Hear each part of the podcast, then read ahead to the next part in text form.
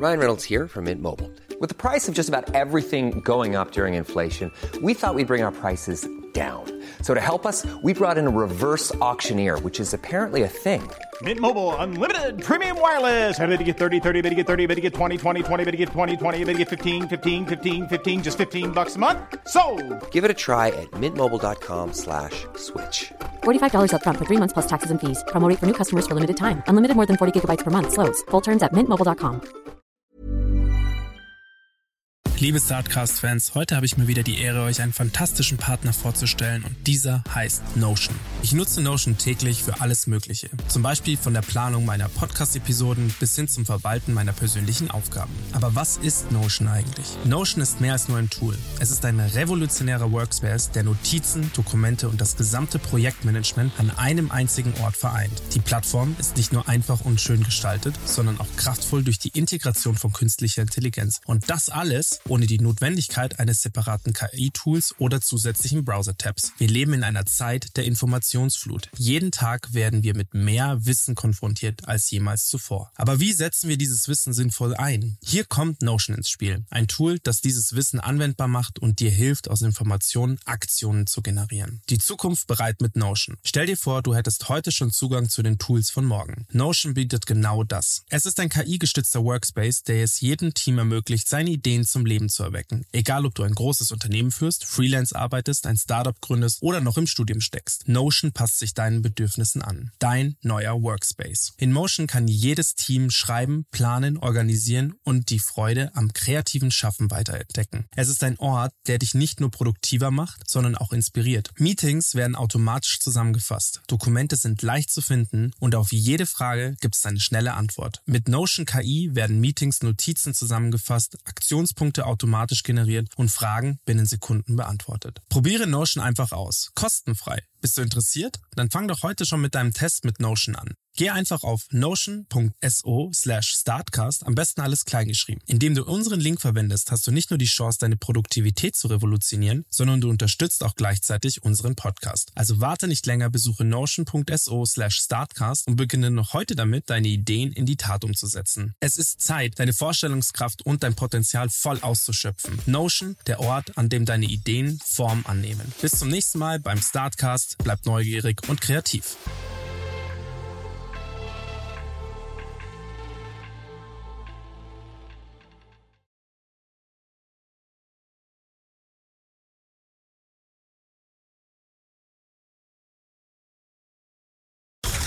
You're now rocking with the best. Welcome Please welcome. Welcome, all of you. to StarCast. Was, glaube ich, die beiden Themen sind, die uns wirklich auszeichnen, ist das eine, du hast es ja gesagt, Community. Und da haben wir was, das nennt sich die Society. Und das ist auch, wenn man bei uns auf bei solar.de auf die Website geht, kannst du wirklich deine Postleitzahl eingeben und du siehst Pachtpartner bei dir in der Nähe. Du siehst aber auch Anlagen, die bei dir in der Nachbarschaft installiert wurden. Plus, wir haben sowas, das nennt sich unsere Solar Heroes. Da kannst du wirklich Kunden von uns anrufen und mal hören, wie war das denn mit Solar? Genau, was du sagst, Mensch, eure Anlage läuft doch jetzt schon fünf Jahre. Wie viel Strom erzeugt ihr denn wirklich? Hat das gestimmt, was mir irgendwie im Sales verkauft wurde? Und also das ganze Thema, ne, wirklich Empfehlungen ist für uns extrem wichtig, weil die Leute kaufen es in der Regel zum ersten Mal. Es soll 30 Jahre halten und es ist einfach ein großes Investment. Insofern ist sicherlich ne, genau dieser ganze Community Referral Kanal für uns total wichtig. Und vielleicht da auch nochmal der Solarausbau letztes Jahr. 51 Prozent kam von Privathaushalten. Also es ist, glaube ich, nicht so, dass die Leute es nicht machen wollen. Wir müssen es ihnen halt einfach nur noch, noch einfacher machen. Liebe Startcast-Fans, willkommen zurück zu unserem kleinen Nischen-Podcast. Und heute haben wir ein unfassbar spannendes Startup zu Gast aus Berlin. Solar heißt das Ganze. Oder du wirst mir vielleicht auch gleich sagen, ob ich es komplett falsch ausgesprochen habe, liebe Sarah. Aber ich spreche es jetzt einfach mal Solar aus. Ähm, schön, dass ihr da seid. Magst du mal ganz kurz erzählen, was macht Solar denn eigentlich? Ja, ich freue mich auch total hier zu sein. Und Solar, wir sind eine Online-Plattform für Solaranlagen. Das heißt, wir helfen Hausbesitzenden zu ihrer passenden Solaranlage, kümmern uns da wirklich um alles von der Planung über die Beratung, Mhm. über dann auch die Installation und helfen dir dann auch deine Solarenergie über die nächsten 30 Jahre zu managen. Was hebt euch jetzt zum Beispiel ab von anderen? Also einmal das Vorgespräch, da muss ich schon mal sagen, die Hanna hatte ja das Vorgespräch, äh, Vorgespräch glaube ich, mit dir. Ähm, und das fand ich total genial, weil ihr habt, beziehungsweise du hast sehr politisch ähm, beziehungsweise sehr kritische Aussagen auch insgesamt zu dem, zu diesem ganzen Thema gebracht, was sehr spannend ist, weil wenn man sich mit, mit der, mit der modernen Herangehensweise an die Energie, mit nachhaltiger Energie, Sonnenenergie, Windenergie oder was auch immer befasst, ja, Wärmepumpen etc., dann ist es eigentlich immer, alles ist geil, alles ist super, alles ist mega, ja, das ist, ähm, das ist auch, dieser Spirit muss hochgehalten werden, sonst, sonst nutzen es die Leute nicht. Und das erste Mal, dass jemand gesagt hat, hey, pass mal auf, da gibt's auch so ein paar Themen, worüber wir mal sprechen müssen. Nicht an der Energie per se, sondern an, den, an, an dem ganzen System. Ähm, das war mit euch, dass das da mal jemand kritisch was geäußert hat. Und das fand ich total spannend. Und da würde ich auch gleich gerne noch mehr drauf eingehen. Vorher gehen wir aber trotzdem mal auf Solar ein. Mhm. So, ähm, was hebt euch ab von den anderen, glaubst du, würdest du sagen? Du, im Kern sind es, glaube ich, zwei Sachen. Und zwar das eine wirklich, was ich eben schon beschrieben habe, ne, wie kommst du mit uns zu deiner passenden Solaranlage? Ich sage immer, alles, was wir irgendwie in dieser Journey digitalisieren können, das digitalisieren wir. Das heißt, wir haben da wirklich unseren eigenen Online-Konfigurator gebaut. Da siehst du dein Haus, dein Dach und du hast eine komplette Transparenz. Was passiert, wenn ich jetzt mehr Dachseiten belege? Mehr Module, weniger Module, mit Speicher, ohne Speicher. Du siehst immer sofort, was kostet mich das? Was heißt das für die Amortisation meiner Solaranlage? Was heißt es aber natürlich auch für meinen Autarkiegrad, was ja ganz wichtig ist, also wie viel Strom produziere ich dann eigentlich selbst von meinem Verbrauch, plus eben natürlich auch für deinen Fußabdruck. Also ich glaube, das eine ist, ne, wir, wir verkaufen nicht klassisch mit irgendwie einer PDF-Unterlage, guck mal, das ist dein Angebot, sag ja oder nein, sondern mhm. Wir helfen dir wirklich, die für dich passende Anlage zu finden und dir eben auch sehr viel Transparenz über Kosten, Impact äh, zu geben. Mhm. Und das Zweite, wo wir uns unterscheiden, ist, wir installieren am Ende die Anlage mit lokalen äh, Fachpartnern. Wir mhm. haben über 700 Installationsbetriebe in Deutschland, mit denen wir zusammenarbeiten und ähm, genau stellen halt sicher, da kommen echte Pioniere ähm, aus der Photovoltaik, die schon ein paar hunderte Anlagen installiert haben, die dann eben auch sicher in guter Qualität die Anlage installieren. Ist natürlich auch ein Sinn der Nachhaltigkeit zu sagen, man nutzt lokale Partner. Das ist natürlich auch schlau, erstmal die Lokalwirtschaft zu fördern den Lokalpatriotismus dann auch immer Absolut. so ein bisschen hm, hochzuhalten, aber halt auch die kurzen Dienstwege und die kurzen Lieferwege ähm, einzuhalten. Super spannend. Genau. Wir helfen da dadurch natürlich auch dem Handwerk zu digitalisieren. Ja, klar, ne? Also natürlich. auch die managen wir komplett über eine eigenentwickelte digitale Plattform und ja. sagen denen halt auch, guck mal, ne, mit uns kannst du irgendwie anfangen, dein ganzes Business hier auch digital abzuwickeln. Witzig. Da können wir nämlich gleich mal vielleicht nochmal einen Sprung reinmachen. Wie wird das mhm. angenommen? Also ich, ich denke mal gut, klar, weil man verspricht den, man verspricht mhm. den Handwerkbetrieben natürlich auch Aufträge. Aber wie ist so deine Erfahrung? Wie sind die Handwerkbetriebe bereits digitalisiert? Weil für mich in meinem Kopf ist das immer noch alles Kraut und Rüben und da wird, da werden die Rechnungen noch mit einem Quittungsblock geschrieben und so. Das ist halt sehr weit weg von Digitalisierung weil es halt früher auch nicht so gemacht wird, macht auch ein bisschen den Charme aus, gerade hier in Bayern irgendwie, wenn du, du, du weißt nicht, hier übers Land fährst und ähm, den, in den ein oder anderen Fachbetrieb reinschaust, beziehungsweise auch teilweise wie Termine gemacht werden, ja. Bei uns war der Türstock kaputt. Das ist, sorry für diese Anekdote. Okay. Bei uns war der Türstock kaputt, ja. Und da, da kam der Typ, ähm, total unangemeldet. Der hat dann gesagt, ja, er kommt vorbei, wenn er in der Nähe ist. Dann sage ich so, das ist doch keine Termin. Doch, so, heißt das, du bist in drei Wochen in der mhm. Nähe oder bist du morgen da? Und dann hat er mhm. auf einmal geklingelt und wir wussten beide nicht, wer klingelt. Und jetzt so spät abends auch noch äh, kam er rein und dann war er aber super nett. Dann hat er sich noch eine Schublade bei uns angeschaut, hat die auch gleich noch repariert. Also total ähm, ähm, spannend. Deswegen erzähl doch mal, wie wird das angenommen? Ja, und wie, wie ist vielleicht auch dieser Transformationswandel von so einem Fachbetrieb, der noch gar nicht digitalisiert ist und was macht ihr dann mit dem? Mhm. Also, ich glaube, wie, wie immer, ne, es gibt natürlich auch nicht den einen Handwerkspartner, sondern es gibt genau die, die, die so drauf sind, äh, wie die, die du beschreibst. Ja. Ich glaube, welche Handwerkspartner arbeiten natürlich auch vorwiegend mit uns zusammen. Und das ist wiederum ganz spannend. Das sind Handwerkspartner, die wachsen wollen. Ne? Die mhm. sich eigentlich fragen, guck mal, ich habe heute ein oder zwei Installationsteams, wie kann ich eigentlich auf drei oder vier kommen? Und die fragen sich dann natürlich schon, äh, wenn ich jetzt ne, skalieren will, und was für die Skalierung heißt, muss ich das jetzt alles selber machen? Mhm. Oder mhm. genau, kann ich nicht irgendwie mit so jemandem wie Solar zusammenarbeiten, der zum einen nehmen wir den halt im Admin-Bereich ganz viel ab. Also genau das Thema, was du gesagt hast, Terminkoordination mit Kunden, für die ein absoluter Albtraum, machen in unserem Fall eben auch wir das ganze Thema, wenn wir gleich drauf kommen, ne, was kann bei der Energiewende noch besser laufen? Netzanmeldungen, total painful, 700 Netzbetreiber in Deutschland. Das machen auch wir für die Handwerkspartner. Also mhm. das eine ist, wir nehmen ihnen wirklich Arbeit ab. Das andere ist aber auch ne, Digitalisierung genau wie du sagst, am Anfang waren die so, ja, wir würden euch ja eigentlich, wenn wir euch das schon schicken müssen, ne, die Dokumentation der Anlagen am liebsten per WhatsApp schicken, weil Aha. das ist irgendwie, ne, da, da, da, das können wir irgendwie anwenden und da arbeitet bei uns halt wirklich äh, drei Entwicklerteams dran. Das nennt sich bei uns das Solar Partner Center, also unsere Plattform einfach für die wirklich so mhm. einfach zu machen, dass die sagen, nee, genau, das hilft mir eben und da kann ich ganz schnell meine Projekte sehen. Ich, die können die bei uns annehmen, ablehnen, machen dann die ganze Dokumentation darüber und ja, das geht, aber eigentlich genau wie bei den End-Usern. Du musst es halt wirklich äh, möglichst einfach äh, von der Usability her machen, dass mhm. es dann auch angenommen wird. Tatsächlich, das ist ganz spannend. Man muss äh, so vom Gefühl her, ähm, muss es, muss alles so sein wie ein Apple-Produkt. einschalten und funktionieren. Genau, einschalten und auf Knopfdruck funktionieren. Und funktionieren. Also es ist total toll, dass ihr das auch den, den Leuten quasi den Handwerkbetrieben anbietet und auch da so eine Art Digitalisierung vollzieht. Mhm. Das ist spannend, aus welchen, aus welchen Richtungen die Digitalisierung doch überall kommen kann, ja, ähm, mhm. um weiterhin agil zu bleiben. Äh, kannst du mal so sagen, wie, also habt ihr da so eine Schnittmenge, wie die Leute vorher und nachher ausgelastet waren, auch mit so einem Digitalisierungsprozess?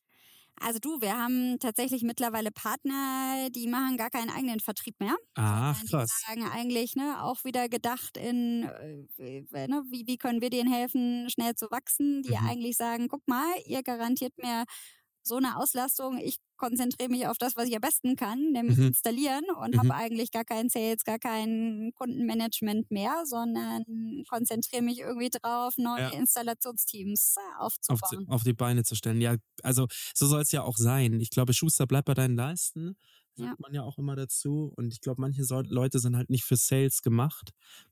Die Nachfrage wird halt durch die durch Problematiken, gerade im Handwerk bestimmt. Also mhm. ist was kaputt, wirst du angerufen, es geht ständig was kaputt, deswegen wirst du ständig angerufen, ja.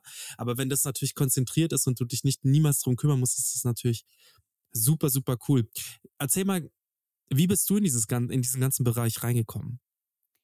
Du, ich genau, ich bin äh, mittlerweile seit äh, fast drei Jahren bei Solar, also mhm. auch schon lange jetzt im Energiebereich und in ja. einem ja doch sehr spannenden Solarmarkt unterwegs. Mhm. Hab davor aber was komplett anderes gemacht. Ja. Also, war sechs Jahre lang bei Konunu, habe also HR Tech gemacht, bin da reingekommen, als gerade die Gründer rausgegangen sind. Mhm. Das heißt, relativ viel Change und dann da die Internationalisierung gemacht, verschiedene Produkte aufgebaut und mhm. ja, bin sozusagen von, von Arbeitgeberbewertung zu Solar gekommen aus äh, drei Gründen. Also ja. ich glaube, das eine, was mich einfach umtreibt, ist zu sagen, ne, ich, äh, ich habe irgendwie echt einen starken Purpose in der Company. Ich weiß, es, äh, das, das klingt immer, sagt jeder, ah, bei Gen Z ist jetzt alle, alle brauchen Purpose, aber für mich wir haben hier irgendwie alle ambitionierte Business-Ziele, aber ich mhm. finde es einfach wichtig, dass dahinter auch was steht, wo du sagst, naja gut, das ist äh, mehr als die, die KPI im Businessplan, die ich jetzt mhm. treffe.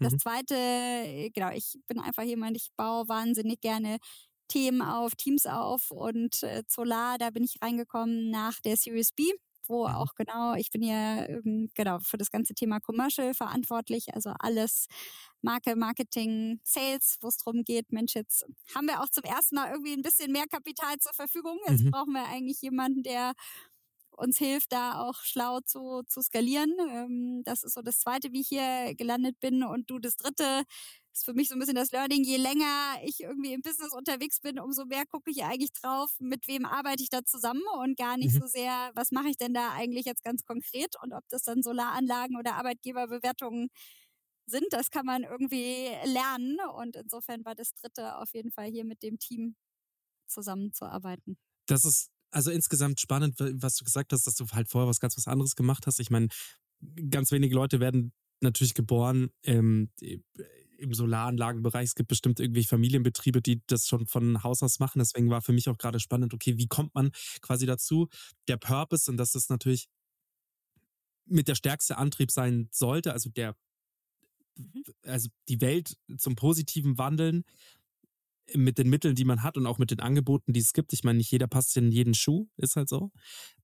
Es ist schön, dass du das sagst, dass das für dich halt so wichtig war, dass es nicht Arbeitgeber so wichtig war, sondern halt der, dass du halt was bewegst. Ist auch vollkommen egal, welche Gehaltsstrukturen ähm, dann da dahinter stehen. Das ist natürlich dann auch ähm, immer wichtig, weil wir alle müssen von was leben. Aber äh, ich finde es das schön, dass du das sagst, dass der Purpose für dich wichtig war und Team, Teamstrukturen.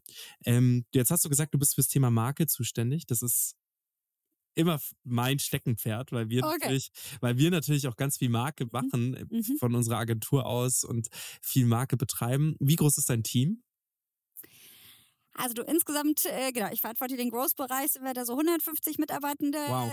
Da ist aber halt wirklich auch ne Sales, Pre-Sales, After-Sales, mhm. also natürlich viele, viele äh, Teammitglieder, die ich da habe, die Tag für Tag mit den Kundinnen am Telefon sind, ähm, ich glaube, wenn du guckst, unser Marketing-Team, da haben wir eben einmal ein Brand and Communications-Team und mhm. einmal ein äh, Growth-Marketing-Team, das sich wirklich um die digitale Kundenakquise kümmert. Mhm. Das sind wahrscheinlich insgesamt so gut 20 Leute. Mhm. Kannst du da mal ein bisschen was auch über die über Kunden sagen, Kundengewinnung? Wie wie seid ihr da aktuell aufgestellt? Also erstens mal herzlichen Glückwunsch zu euren, zu eurer Series B und äh, zu euren, zu euren. Äh Mittlerweile äh, haben wir die C auch schon hinter korrekt. uns. Korrekt. ja, habe ich das, das haben wir natürlich gelesen und das ist natürlich auch spannend, weil ihr als Solarwit als das Startup gehypt, ja. Also das ist echt krass.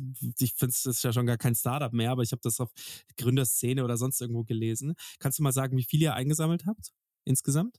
Ähm, insgesamt haben wir so 130 Millionen mittlerweile eingesammelt. Ja, herzlichen Glückwunsch. Das ist, brauchst du aber halt auch. Das vergessen ganz viele. So 130 Millionen ist, ist vielleicht viel, wenn du irgendwie, weiß ich nicht, Müsli-Riegel baust. aber halt nicht, wenn du, wenn du Solaranlagen, wo eine Solaranlage ja schon X Wert hat und die muss ja einkaufen und verkaufen und so weiter und so fort. Ähm, wollen wir jetzt mal auf dieses ganze Thema was ist denn eigentlich die Problematik hinter den Solaranlagen? Also nicht Solaranlagen per se, das möchte ich nicht sagen, sondern diese Diskussion, die du auch mit der Hanna angestoßen hast, ich fand das, ich liebe das, wenn man aus Gesprächen rausgeht und danach mehr weiß. So, kannst du da vielleicht mal zwei, drei Sätze dazu sagen, was diese Problematik war? Klar.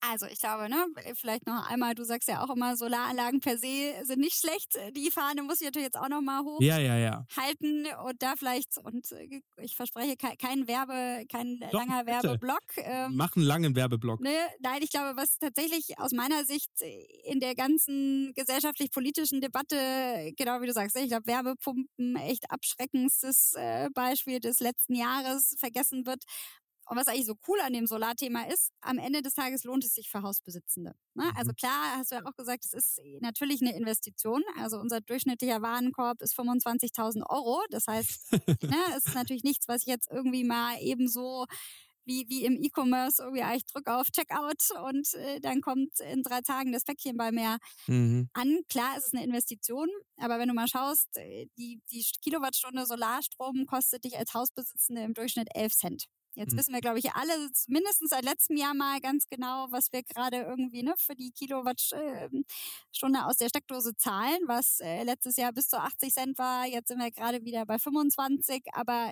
ich glaube, das Coole an Solar ist eigentlich, es ist irgendwie das gesellschaftlich Richtige, weil klar, ne, du produzierst grünen äh, Strom, aber am Ende des Tages sparst du auch wirklich Geld. Also mhm. in genau dieser Kombination mit, du hast noch ein E-Auto und eine Wärmepumpe, amortisiert sich deine Solaranlage in sieben Jahren. Plus der Faktor des Community-Gedankens mitzumachen, teilzuhaben, oder? Das ist, das ist, wäre mein Antrieb zu sagen, wir wohnen in einem Mietshaus.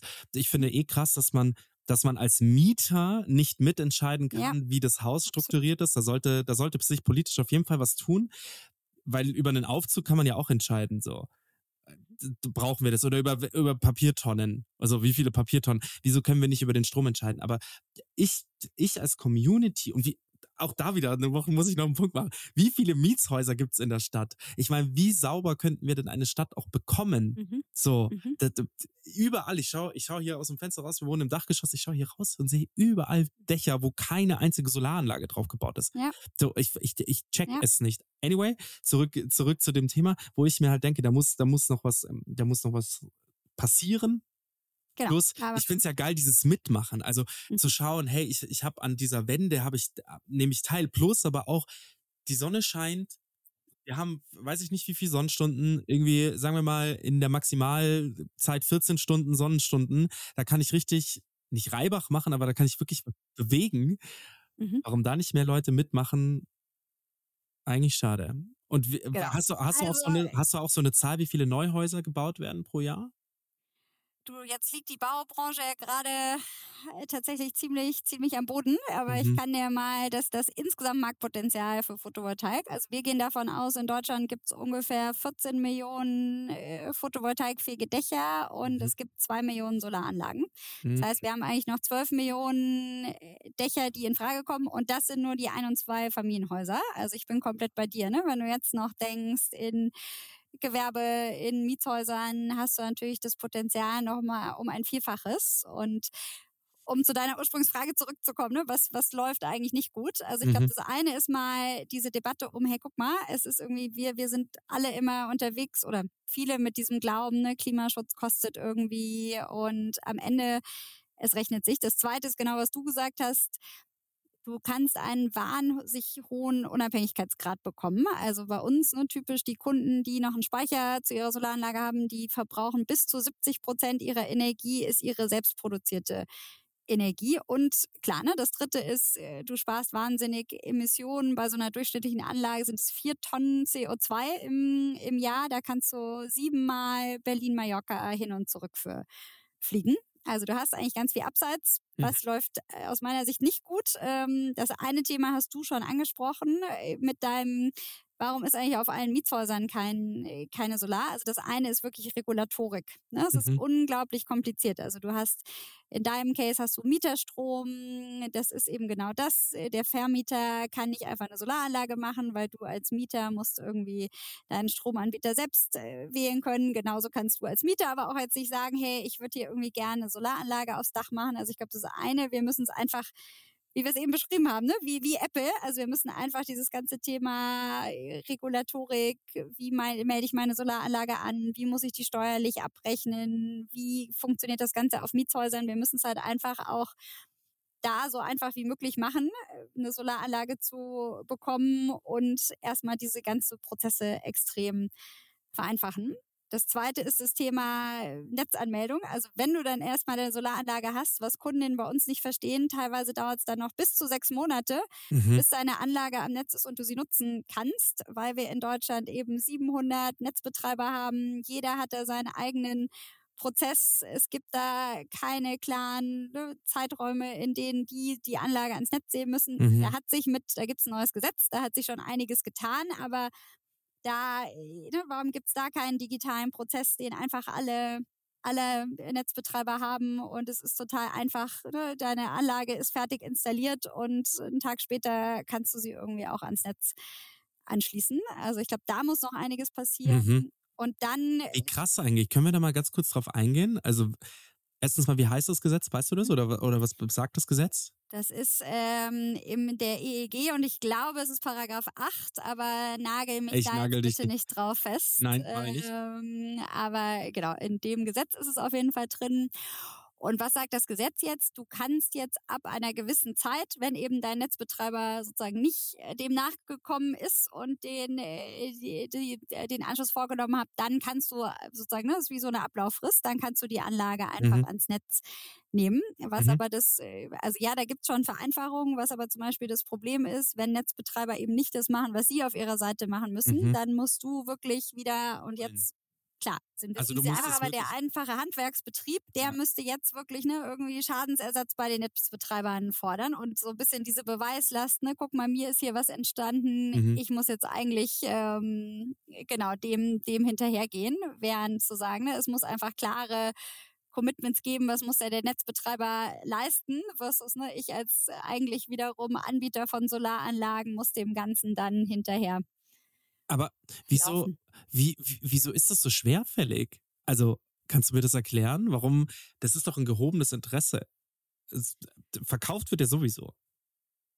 Verkauft wird sowieso, aber klar, ne? Ich glaube, da hast du einfach Energie. Ich meine, unser Energiemarkt was in weiten Teilen auch gut, glaube ich, ist, der ist ja sehr, sehr dezentral. Ne? Du hast irgendwie die großen Energieanbieter, du hast die Netzbetreiber, du hast, also du hast einfach vielfältige Interessengruppen und ich glaube, wie immer versuchst du dann irgendwie so einen Kompromiss zu finden, der keinem so richtig weh tut, anstatt mhm. mal zu sagen, hey, ne, wir, wir machen hier irgendwas, was ähm, aus der Endnutzer, nämlich der, der Hausbesitzenden Sicht gedacht ist.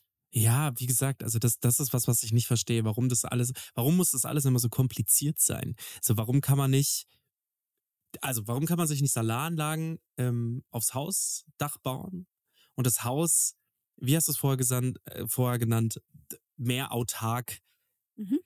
auf den Markt bringen, sag ich mal, oder mehr autarkisieren. Hast du es so genannt? Genau, also du kannst deinen Autarkiegrad erhöhen. Autarkie, genau, so. Und, und, und das kann ja mal ganz unabhängig davon eigentlich sein, welchen, also klar, diese Mietshäuser gehören nicht einer Person, meistens, die gehören mehreren Parteien, ja. Und eigentlich wäre es doch total schlau, das Dach zu nutzen fürs Haus. Welchen, welchen Stromanbieter ich dann als Mieter wiederum wähle, ist ja vollkommen egal. Ich bin ja nicht an die, bin ja nicht an die Solaranlagen gebunden, die oben am Haus sind. So, das kann ich machen, muss ich aber nicht. Aber an sich ist das mit dem Haus ja total schlau. So, und Klar. dann und da kommen wir noch mal, da sind wir noch gar nicht mal bei den Flächen, die ja sonst noch überall brach rumliegen, wo keiner hinkommt. Beziehungsweise auch das, was du vorher genannt hast, diese ganzen Nutzflächen, diese ganzen Lagerhallen, die wir haben, da sind wir auch schon besser geworden oder da werden die, da werden, da wird richtig Greenwashing betrieben, habe ich das Gefühl, dass sich so Automobilkonzerne Solaranlagen aufs Dach klopfen und sagen, guck mal, wir haben auch Solaranlagen auf dem Dach und dann denke ich mir immer so, ja, okay, aber reicht das denn aus? und was, also natürlich, jeder Impact ist wichtig, kann ich total nachvollziehen, aber das ist halt so, die werden, Solaranlagen oder beziehungsweise solche Geschichten werden auch sehr oft genutzt, um Greenwashing zu betreiben, so ich war auch letztens bei einem Autohaus, die haben dann gesagt, ihr macht doch so tolle Drohnenaufnahmen. Könnt ihr von unserem Dach auch Drohnenaufnahmen? Das, das kommt in die Zeitung. Wir sind nämlich da, wir haben da oben nämlich ganz viele Solaranlagen. Und ich denke mir dann immer so, okay, krass. Naja, äh, ja gut, aber ich glaube, wenn du schaust, guck mal, wenn du oh. wirklich guckst, ne, E-Auto kombiniert mit Solaranlage ist ein Riesen-Impact. Also wenn du jetzt sagst, ne, die so, die Autohäuser machen nicht nur die Solaranlage aufs Dach, sondern ja, wir nehmen auch wirklich äh, ne, die E-Mobilitätswende ernst, ernst weil mhm. dann kannst du eigentlich, ne, dann kannst einen Großteil deines E-Autos mit dem grünen Strom vom Dach laden mhm. und dann bist du natürlich bei einem ganz anderen Footprint als mit deinem aktuellen Benziner. Ich möchte das auch gar nicht äh, negativ darstellen. Du merkst nur, ich bin, ich bin da leicht angesäuert, was dieses Thema angeht, weil ich mir wünsche, dass, dass, dass Dinge vereinfacht werden. Weißt du, es werden bestimmte Themen so, die so schlecht für die Welt sind, so einfach zugänglich gemacht. Milch, großes Beispiel, ja, oder Plastik, auch ein Riesenbeispiel, ja.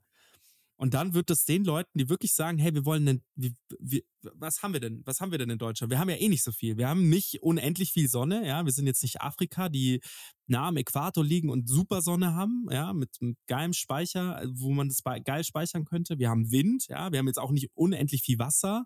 So, wir haben, aber wir sollten noch das nutzen, was wir haben. Also Solar und halt Wind, sage ich jetzt mal. Genau. Und absolut, aber lass mich da vielleicht auch mit einem Gerne. Mythos aufräumen. Also ja. diese, dieser Glaube, das ist ja auch, ne, es muss Sonneneinstrahlung irgendwie am besten Fall äh, direkt auf deine Solaranlage stattfinden, damit du Solarstrom produzierst. Also auch ja. da, ne, die Module, wenn du mal schaust, in den letzten fünf Jahren sind die 30 Prozent effizienter mhm. geworden. Also klar, ne, je mehr Sonne und wenn du ein Süddach hast, umso besser. Aber mhm. auch da, ne, mittlerweile kannst du auch äh, Norden, Osten, Westen äh, vernünftig mit Solar belegen und über sehr leistungsfähige Module produzierst du auch noch immer Solarstrom, selbst wenn es ein bewölkter Tag ist. Also mhm. ich glaube, das ist vielleicht auch manchmal gerade in Deutschland noch dieser Glaube, ja, das macht er irgendwie nur in Italien, Spanien und Griechenland, wo jeden Tag die Sonne scheint. Mhm. Nein, Mhm. auch hier lohnt sich Solar schon auf jeden Fall. Genau, aber deswegen da halt auch, das ist ja das, was ich sagte, ist, je mehr wir machen, desto besser. Also Absolut. ähm, klar, man muss die Produktionskette anschauen und die Scopes, ja, dass halt alle ihre Ziele, ihre Klimaziele halt auch erreichen. So dann macht es halt am Ende des Tages auch Sinn. Aber ich sag halt schon, je mehr, desto besser auf erneuerbare Energien zu setzen. Mhm. Und was ich damit nur meinte, ist ja, die sind effizienter geworden, das zu 100 Prozent, das weiß ich auch. Nur gut, dass du mit diesem Mythos aufgeräumt hast. Nur das Problem löst sich halt auch nicht dadurch, dass man, dass man ähm, nur effizientere Anlagen baut, aber keiner baut sie sich aufs Dach. Das heißt, eigentlich müsste die Politik echt was machen, weil der Unterschied zwischen, ich habe mal Zahlen gelesen, der Unterschied zwischen Mietshäusern und halt Einfamilienhäusern, Zweifamilienhäusern, was äh, weiß ja ich, wie viel Villen es da draußen noch gibt. Ähm, oder halt auch, das ist auch absurd, ähm, mit Sorry, ich spring gerade von Thema zu Thema, aber das ist für mich auch super spannend. Dies, das, diese ganze Thema mit ähm, Denkmalschutz. Es ist Ja. absurd.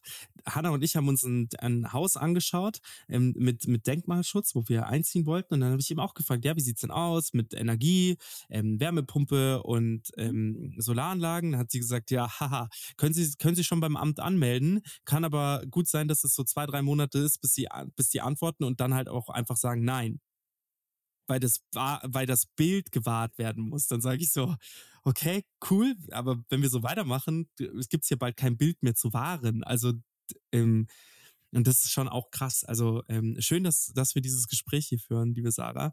Ähm, schön, dass wir da auch so genauer drauf eingehen. Ein Thema, das mir auch noch wichtig ist, worüber wir auch gerne noch sprechen können, ist diese ganze Thema der ähm, Förderungen Mhm. über Förderungen hast du ja auch ähm, mit der Hanna im Vorgespräch gesprochen und das ist mir auch noch so ein wichtiges Thema. Kannst du mal so erzählen, wie es die letzten Jahre war mit dem Thema Förderungen und wie es jetzt ist? Also ich glaube, wenn ich einen Wunsch hätte, dann keine Förderung mehr für Solar. Also Warum? absolut. Ich, warum? Weil, also ich weiß, ne, ty- typischerweise ist das ja auch andersrum, dass alle Branchen irgendwie schreien, oh, wir brauchen hier Förderung und wir brauchen da Förderung. Ich glaube, warum? Das eine ist, was ich dir eben äh, vorgerechnet habe. Ne? Solar lohnt sich. Also du musst eigentlich Förderung machen ja immer dann Sinn zu sagen, wir wollen Menschen irgendwie zu richtigem Verhalten Bringen, bringen. motivieren. Genau, mir lag zwingen auf der Zunge, das wollte ich natürlich nicht sagen, bringen, indem wir ihnen irgendwie einen Anreiz geben, Mhm. äh, das Richtige zu tun. Mhm. Bei Solar, wie gesagt, du sparst ähm, bis zu äh, drei Viertel deiner Stromrechnung. Plus hast ne, ein Produkt, das irgendwie 30 Jahre dich unabhängig zu einem gewissen Teil von den großen Energieanbietern macht. Also aus meiner Sicht musst du das eigentlich nicht fördern. Du musst halt in der Kommunikation irgendwie, was wir gerade sagten, eher mal drüber reden, was ist denn What's in it for you, als Mhm. immer all diese komplizierten Schreckensszenarien aufzumalen, weil was ist, ist passiert? Ähm, also schönes Beispiel, wir hatten im Sommer ähm, ja aus dem Verkehrsministerium eine Förderung, wo du jetzt auch schon sagen kannst, spannend, dass die irgendwie anfangen, Solaranlagen zu fördern, Mhm. aber in der Kombination E-Auto und Solaranlage und Speicher konntest du bis zu 10.000 Euro Förderung bekommen, Mhm. was ne, beim Warenkorb von 25.000 25.000, Euro ja schon nahezu die Hälfte ist, ja. äh, echt ein riesen Incentive ist. Wir hatten ja Mhm. auch, klar, ne? wir hatten im September den besten Sales-Monat der Firmengeschichte. der Top war nach nicht mal 24 Stunden leer. Ähm, ne? Mhm. Am Ende hast du das Anfang September angekündigt. Ende September gab es dann diese Förderung. Innerhalb von 24 Stunden sie leer. Also aus meiner Sicht hast du dadurch keine einzige Solaranlage zusätzlich verkauft, Mhm. sondern das ist ja ein Mitnahmeeffekt für Leute, die sich eh schon mit dem Thema beschäftigen, irgendwie bei einem Anbieter wie bei uns im Mhm. Sales Funnel sind und dann natürlich sagen, ah ja super, jetzt schließe ich schnell ab. Mhm. Dann äh, wurde noch angekündigt, naja, ein Teil davon geht vielleicht ins äh, nächste Jahr. Jetzt kennen wir, glaube ich, alle unsere aktuelle Haushaltslage, dass die Wahrscheinlichkeit sehr gering ist, dass das kommt. Trotzdem, äh, und würde ich ja auch so machen, ne, warte ich natürlich jetzt als Hausbesitzender, hey, wenn ich da 10.000 Euro sparen kann, äh, na, so Solaranlage ist Mhm. halt auch genau, wie du beschrieben hast, nicht wie die Heizung, die geht kaputt, dann brauche ich eine neue, weil ich Mhm. irgendwie nicht durch den Winter komme, sondern mein Gott, wenn ich das halt zwei, drei Monate später mache, dann ist es halt so. Also du legst eigentlich gerade einen Markt dadurch lahm, indem äh, Leute auf, auf Förderungen warten, die es Mhm. jetzt gerade eben nicht gibt. Mhm. Und ne, das ist, um dir ein ähnliches Beispiel zu geben, das Jahr davor hat man sich entschieden, im September ab 1.1.23 keine Mehrwertsteuer mehr auf Solarkomponenten, was ja erstmal super ist, ne? Mhm. Wenn du sagst, klar, also dadurch wird's günstiger, mehr Leute können sich das leisten, aber alleine mit diesem ich kündige das im September an und es kommt zum 1.1. Mhm. Wollte natürlich im vierten Quartal äh, Keiner mehr kaufen. 22 keiner mehr eine Solaranlage sich bauen lassen, weil Mhm. ich kann 20 Prozent sparen, wenn Mhm. ich äh, irgendwie drei Monate warte. Und ich glaube, dieses, ne, also es ist einfach jedes Mal, wenn so eine gut gemeinte Förderung kommt, ähm, und da sage ich immer, das Gegenteil von gut ist gut gemeint, Mhm. ähm, rüttelst du den ganzen Markt irgendwie auf, aber ne, das ist, führt zu Fehlanreizen, die Leute wa warten, halten sich strategisch, also aus meiner Sicht wäre es viel schlauer, du schaffst irgendwie klare Rahmenbedingungen für Mieterstrom, für Netzanmeldung, für Einspeisevergütung und sagst, guckt mal, das sind jetzt die Bedingungen, äh, die gelten im besten Fall auch länger als eine Legislaturperiode und Mhm. unter denen könnt ihr euch Solar aufs Dach machen Mhm. und dann ist es einfach äh, aus meiner Sicht für die meisten Hausbesitzenden eigentlich eine schlaue Entscheidung, das zu machen, anstatt du äh, wirbelst eigentlich immer wieder diesen Markt auf ne, mit irgendwelchen Förderungen. Und du kannst Mhm. dir auch vorstellen, also bei uns haben es am Ende, weil wir, wir haben auch eine Förderberatung, wir unterstützen die Leute da, also fast 70 Prozent unserer Kunden haben es auch geschafft, in diesen 24 Stunden die Förderung zu bekommen. Aber also überleg mal, allein die 30 Prozent, ne, du Mhm. hoffst irgendwie auf 10.000 Euro Ersparnis, die sind ja auch erstmal entsprechend gefrustet. Und ich glaube, genau mit sowas hilfst du politisch keinem. Da solltest du dir eigentlich mal die, die echten Themen angehen, wie Mieterstrom, wie, wo wir ein Riesenthema haben, ne? Fachkräftemangel, Mhm. wenn wir irgendwie unsere Solarausbauziele schaffen wollen, wer bringt denn die ganzen Anlagen aufs Dach? Also ich glaube, Mhm. Wenn du Budget hast und verteilen willst, gibt es da eigentlich schlauere Dinge, in die die Politik das stecken könnte, als in irgendwelche Subventionen, die dann 24 Stunden halten. Mhm. Schön, dass du das sagst, auch gerade mit dem Fachwerk, äh, mit, den, mit dem Handwerk. Wenn das uns wegbricht, generationsbedingt, warum auch immer, dann bringt uns Ja. auch keiner die Anla Anlagen mehr aufs Dach. Eigentlich müsste es so Förderungen ab einem gewissen Zeitraum geben, weißt du, nicht beim Kauf, sondern erst nach fünf Jahren oder nach vier Ja. Jahren. Dann ist die Motivation eine ganz eine andere. Und zwar die lange festzuhalten an dem, an etwas. Und dann, aber es ist echt, also wie gesagt, ich, ich war, und das ist das, was ich meinte, ich bin, wenn ich, wenn ich in solche Gespräche reingehe, bin ich, freue ich mich immer, wenn ich was Neues oder neue Denkanstöße dazu bekomme. Und für mich war das immer so Förderungen, geil, let's do it, aber du hast total recht, ja, dass die Leute einfach gefrustet sind, d- davon entweder sie bekommen es nicht oder halt, wenn diese Förderungen, wenn diese Förderungen dann eintreten, halt das komplett falsche Bild äh, vermitteln von dem, was es eigentlich ist. Und zwar ein ähm, so ein kleiner Lockruf. Genau. Dabei Ja, sollte man viel, wie gesagt, viel mehr die Leute belohnen, die das schon seit Ewigkeiten auf dem Dach haben und sagen, hey, wir machen, das ist jetzt kein Ding von heute, sondern natürlich auch die Leute unterstützen, die das neu kaufen wollen, aber halt vielleicht nicht mit, mit so viel, sondern eher wirklich, wie gesagt, die Leute, die das schon ein paar Jahre machen.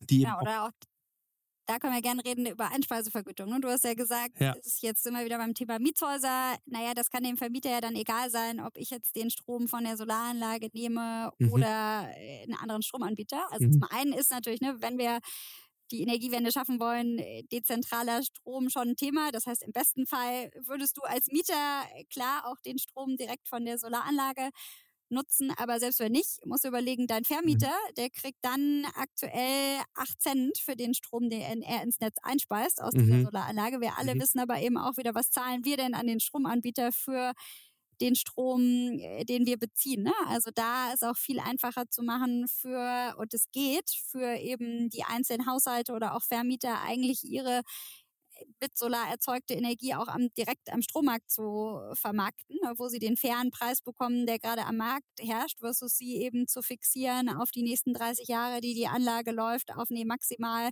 für alles, was du einspeist ins Netz, bist du auf 8 Cent gedeckelt. Also auch da, ne? Ich glaube, da kannst du genau, brauchst du keine Subvention, sondern kannst eigentlich, indem du da einen fairen Marktpreis für den erzeugten Strom schaffst, den Leuten viel mehr Anreize zu geben, die Anlage vielleicht so größer zu bauen, als sie für den Eigen, Eigenverbrauch brauchen, um eben noch mehr grüne Energie zu erzeugen.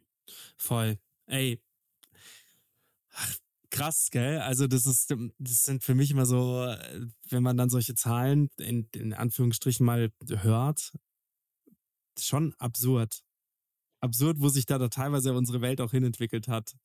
Ähm, und es wäre, es wäre so schön, wenn man da, ähm, wenn man da schnell eine Wende hinbekommt. Wie würde das deiner Meinung nach ablaufen? Wie könnte man diese Prozesse beschleunigen? Was wäre dein Ratschlag dahin? Also ich glaube, das eine eben wirklich aus meiner Sicht ne, eher als Politik jetzt mal sagen, das sind irgendwie klare Rahmenbedingungen. Das heißt, genau, kannst sagen, keine Subventionen mehr, dafür erhöhen wir die Einspeisevergütung. Dann hast du natürlich auch das Thema, ne, was du angesprochen hast. Wo kommen eigentlich die Solarprodukte her?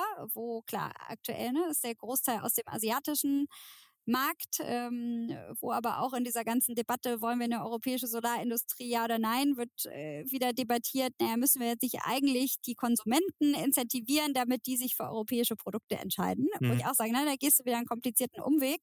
Wenn du die haben willst, dann brauchst du eigentlich sowas wie ERDS, also ne, wie das Airbus der Solarindustrie und musst sagen, nee, wir entscheiden uns ganz bewusst für eine europäische Produktion und fördern dann eben auch äh, da. Und ich glaube, das Dritte, was es braucht, ist halt echt eine Änderung im Narrativ. Also ich glaube, wir müssen mhm. wegkommen von diesem Solarpflicht, du musst da als Hausbesitzer machen. Ne? Es ist irgendwie alles teuer, es ist kompliziert, sondern aus meiner Sicht brauchst du A, klare Rahmenbedingungen, dann brauchst du aus meiner Sicht irgendwie eigentlich ein europaweites Commitment zu wir wollen Solarproduktion hier in mhm. Europa und dann da wahrscheinlich auch eine entsprechende Förderung, ehrlich gesagt. Ich glaube aber, ne, geh nicht irgendwie den Umweg, indem du es für die Konsumenten kompliziert machst. Und das Dritte ist, äh, ich glaube insgesamt Politik, Medien, wir, wir müssen alle wegkommen von was kostet das alles? Wieso ist es so kompliziert? So, guck mal, das sind eigentlich die Vorteile. Und äh, dann können wir, glaube ich, auch äh, unseren Hausbesitzenden ein bisschen mehr zumuten, dass die dann schon selber die, die richtige Entscheidung für sich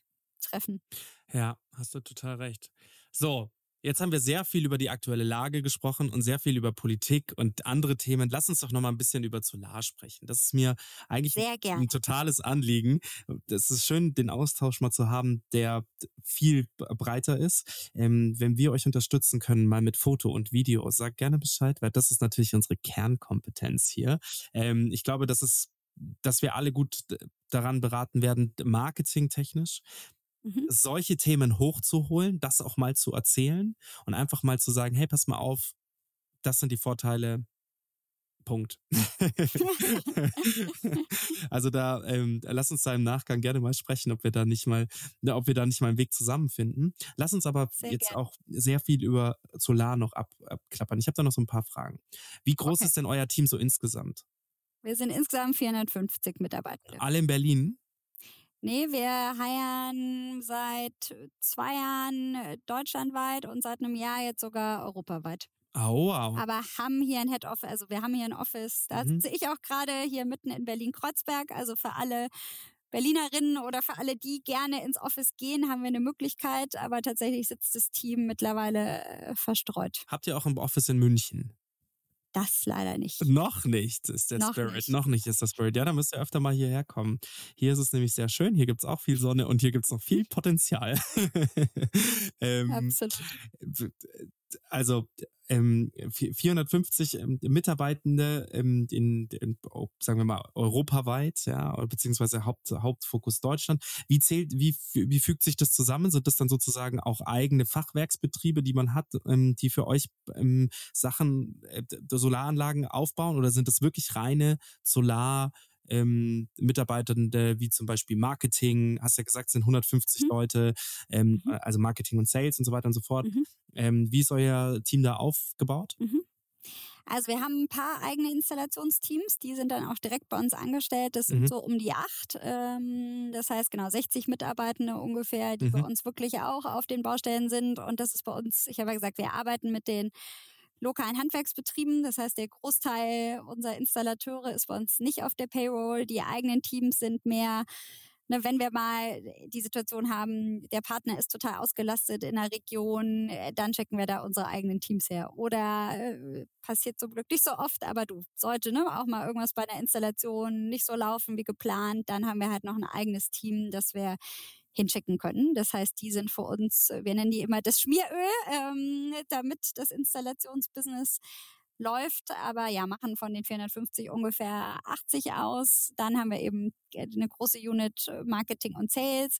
Wer bei uns auch ein großes Team ist, mhm. ist das ganze Thema Partnermanagement, mhm. um eben natürlich auch 700 deutschlandweite Installationspartner zu managen, zu koordinieren, äh, brauchst du ein Team. Ja. Hier genauso wie unser Customer Support. Das sind eben die, die dich dann als Hausbesitzende wirklich von, ich habe die Anlage jetzt gekauft, bis die Anlage ist beim Netzbetreiber angemeldet, Schritt für Schritt durch diesen ganzen Prozess als Kunden begleiten. Und ich habe ja gesagt, wir versuchen alles, was man in dieser Journey digital äh, digitalisieren kann, zu digitalisieren. Das heißt, wir haben auch ein großes Product- und Tech-Team, um eben genau sowohl für die Endkonsumenten als auch für die Partner die Prozesse zu digitalisieren, da die Plattform weiterzuentwickeln.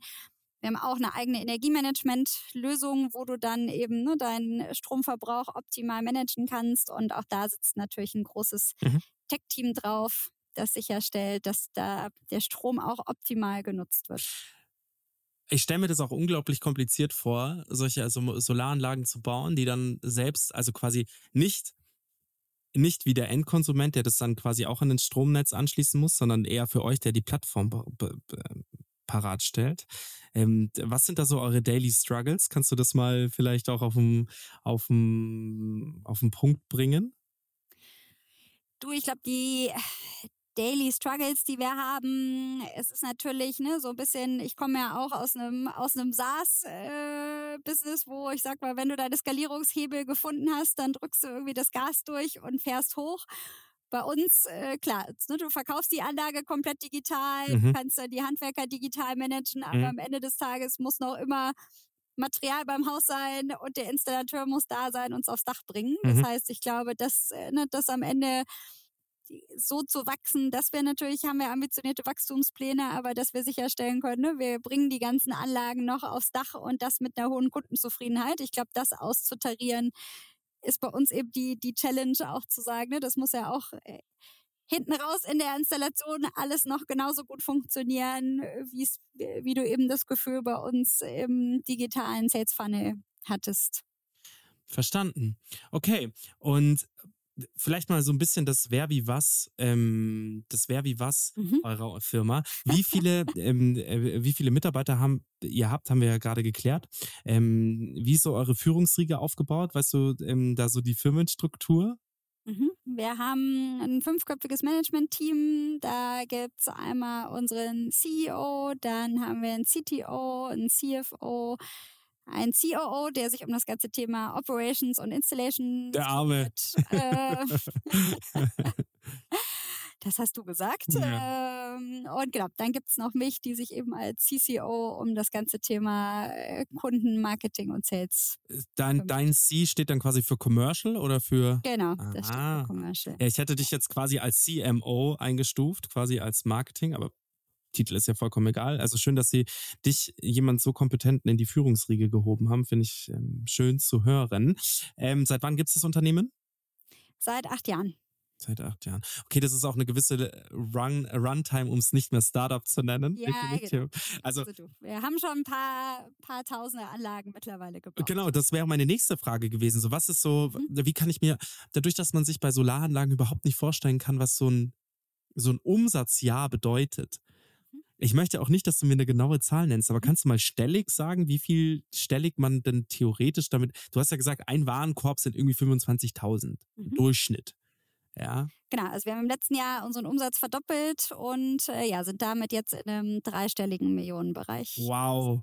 Herzlichen Glückwunsch. Ich meine, klar, ihr habt eine hohe Payroll mit 450 Mitarbeitern pro Monat, aber äh, Respekt. Also da sieht man auch, dass man genau auf dem richtigen Weg ist, ja, dass man, dass man die, die, die richtigen Thematiken verfolgt. Jetzt hast du ja auch vorher gesagt, äh, gesagt, ihr habt ähm, gewisse Finanzierungsrunden schon durchgezogen. Das heißt, ihr seid kein bootstrapped Unternehmen. Genau, nee, das sind wir nicht mehr tatsächlich. Aber war, war das mal? Du, also genau, die beiden Gründer, Alex und Gregor, ähm, die haben die erste Solaranlage Selbst. auf dem Dach von Alex Mutter selber gebaut. No way. Um auch genau, wie du sagst, ne, mal zu verstehen, hey, was gehört denn da eigentlich mhm. alles dazu? Was brauche ich dafür? Mhm. Ähm, die haben dann in Berlin hier in der Green Garage Das ist so ein Greentech-Inkubator gestartet. Mhm. Also ja, das hat, hat mit der ersten Solaranlage auch angefangen. So ein bisschen wie Edison, so die Glühbirne hochheben und sie leuchtet. Ey, spannend. Krass, dass sie das, dass sie das auch so gemacht haben. Anders geht's auch nicht. Wenn du die Prozesse nicht verstehst, Genau. Kannst du das, glaube ich, auch nicht verkaufen. Ja. Also auch du, ne? Wir haben ja, also vielleicht auch das ganz spannend, wir haben ja auch ein Trainingscenter Mhm. in Berlin, ähm, einen, einen Innenhof weiter und da wir versuchen wirklich, dass jeder neue Mitarbeitende da wirklich auch mal so eine sowohl Dachinstallation als auch Elektroinstallation mitmacht und Mhm. Wirklich? genau, was du auch sagst, die Komplexität des Produkts zu verstehen. Ja, du, weil zum Beispiel, bestes Beispiel bei mir im Presales, ne? Das sind Leute, da kommen Kunden, die wollen eine Solaranlage und dann müsste das Team eigentlich beurteilen, okay, können wir da installieren, können wir da nicht installieren, die, dann haben wir ein Design-Team, das macht die Planung eben digital dieser Anlage und da einfach mal zu verstehen, ne, das Zählerschränke, ein Riesen, äh, könnt, könnten wir jetzt, äh, würde keinen deiner Hörerinnen interessieren, könnte ich dir aber eine Stunde drüber erzählen und ne, da irgendwie äh, allein, dass die Leute mal ein Gefühl dafür bekommen, warum ist das so wichtig, dass ich mir ganz genau angeguckt habe, schon im Sales Funnel, was Ja. ist denn das eigentlich für ein Zählerschrank? Das verstehst du halt viel besser, wenn du da selber mal ein paar gesehen hast und irgendwie guckst, ne, wie die Elektriker dann äh, tausende von Kabeln miteinander verbinden müssen, um da die Anlage anschließen zu können. Und ja, also da versuchen wir schon, äh, dass äh, genau die Mitarbeitenden hier auch verstehen, an was für ein Produkt wir eigentlich alle gemeinsam schrauben. Wie viele Solaranlagen hast du schon aufs Dach gebaut?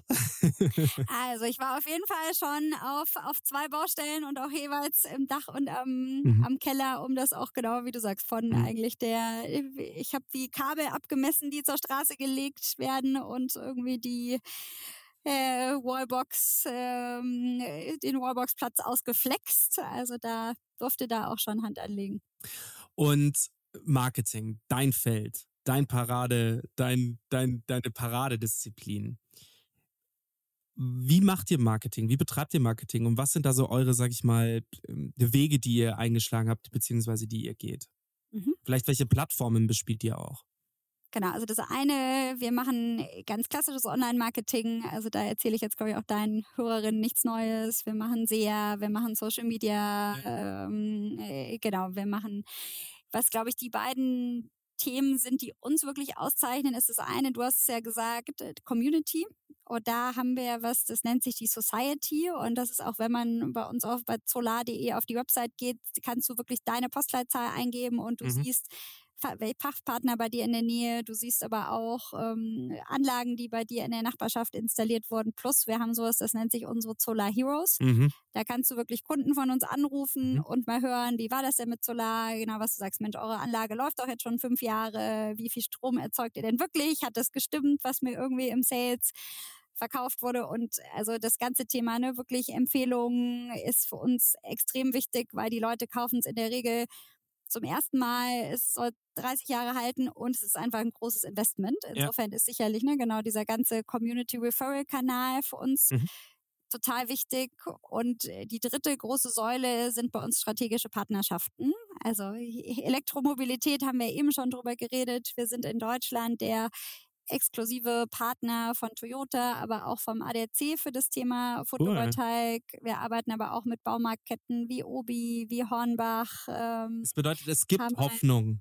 es gibt Hoffnung, Ja. klar. Also du, vielleicht da auch nochmal der Solarausbau letztes Jahr, 51 Prozent kam von Privathaushalten. Also es ist, Mhm. glaube ich, nicht so, dass die Leute es nicht machen wollen. Wir müssen es ihnen halt einfach nur noch, noch einfacher machen. Ja, wie, und wie findet dann so, zum Beispiel jetzt mal so, ein, so eine Automobil, das interessiert mich schon auch, wie, Mhm. wie findet so eine Automobilbrücke statt? Wie baut man die? Ich meine, nimmt man da den Hörer in die Hand und sagt, hallo lieber BMW, Audi, Mercedes, wir hätten da was richtig Geiles, Solar.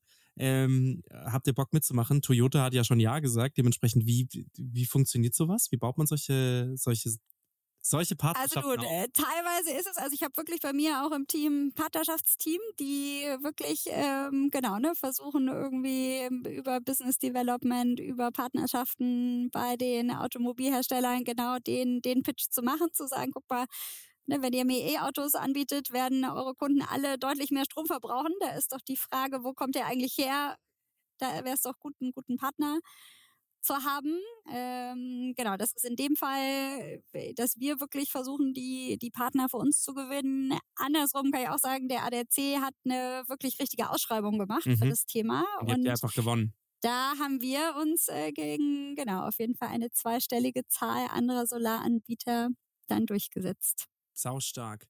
Letzte Frage. Viel, erstmal vielen Dank für deine Zeit, liebe Sarah. Ich finde es sehr, sehr gern. Insgesamt dieser Austausch und auch die Kontroversen, die man, die man natürlich auch besprechen sollte. Ganz toll, dass sich mal jemand auf den Punkt bringt.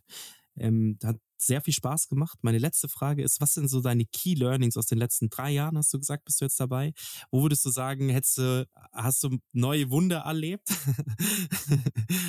Erzähl mal kurz.